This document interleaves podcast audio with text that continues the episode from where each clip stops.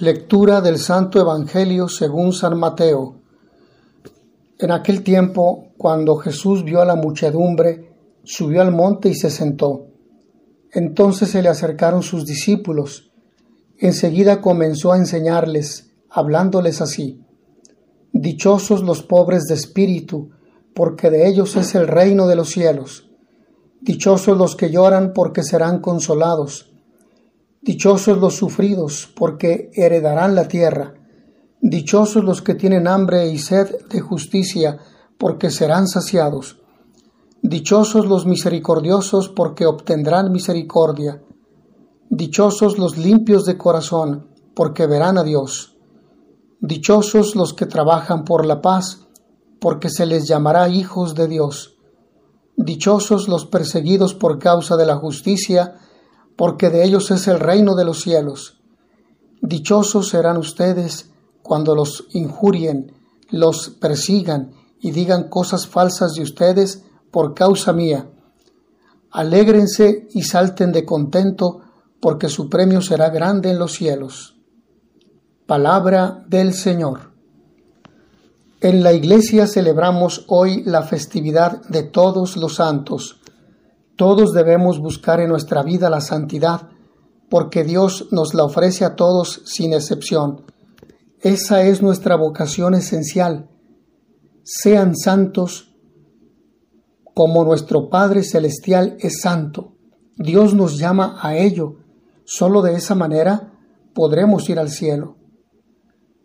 En el Evangelio de hoy vemos esa gran oportunidad que Jesús nos ofrece en el Sermón de la Montaña para vivir la santidad en nuestro día a día, pero preferimos buscarla fuera de nosotros, en los santos de altares, en vez de ponerla en práctica en nosotros mismos en relación con, los demás.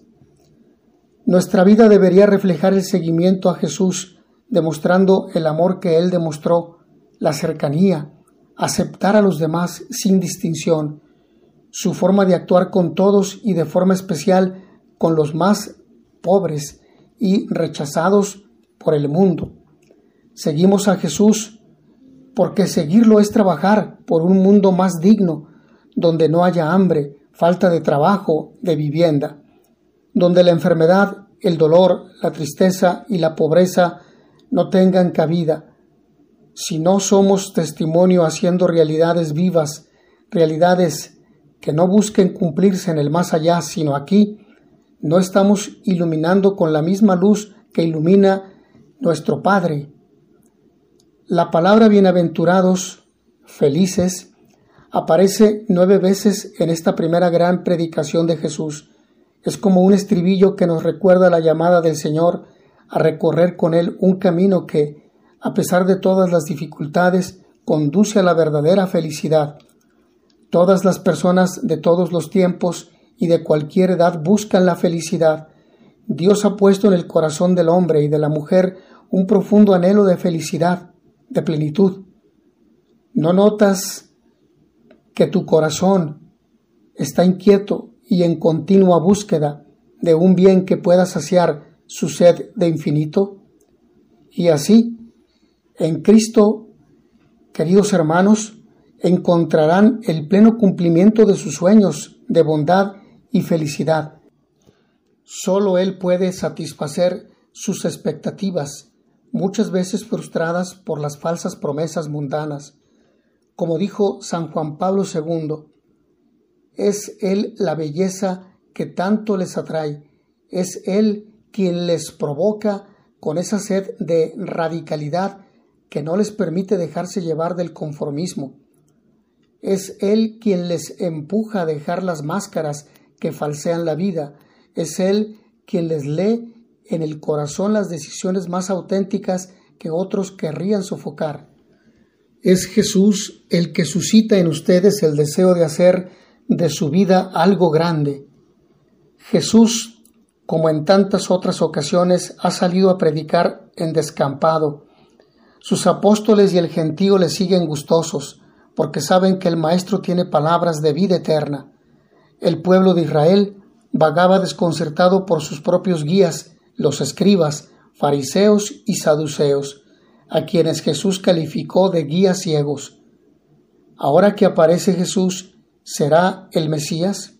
Se preguntan muchos para sus adentros, pero no encuentran en él nada de la figura de un libertador terreno, lleno de poder y castigador de sus adversarios, tan prometido por sus maestros.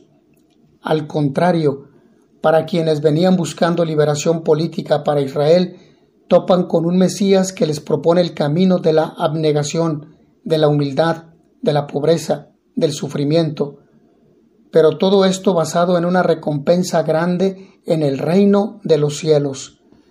El sermón de la montaña ha resonado muchas veces en el corazón de los cristianos de todos los tiempos, y ha sido para todos el mensaje de la esperanza en medio del vaivén de las dificultades del mundo.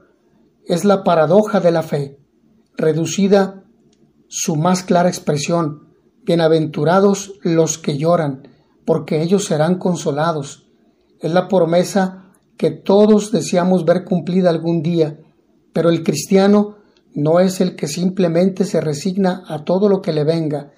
El discípulo de Cristo empuña el arado todos los días, remueve obstáculos, limpia el terreno, trabaja, porque sabe que su esfuerzo siempre será remunerado, si no aquí, sí en la otra vida. Por eso las bienaventuranzas no son sólo promesas para esperar, son todo un programa de vida para reformar esta tierra. Si por un día todos los hombres fuéramos pobres de espíritu, mansos de corazón, pacíficos, misericordiosos, limpios de corazón, podríamos traer el cielo a la tierra.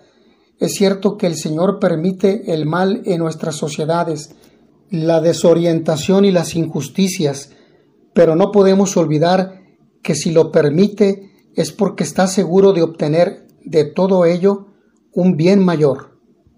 Dios omnipotente y misericordioso, a cuya gracia se debe el que tus fieles puedan servirte digna y laudablemente, concédenos caminar sin tropiezos hacia los bienes que nos tienes prometidos. Por Jesucristo nuestro Señor. Amén. Mis hermanos, que a todos ustedes el Señor los bendiga y les dé la paz.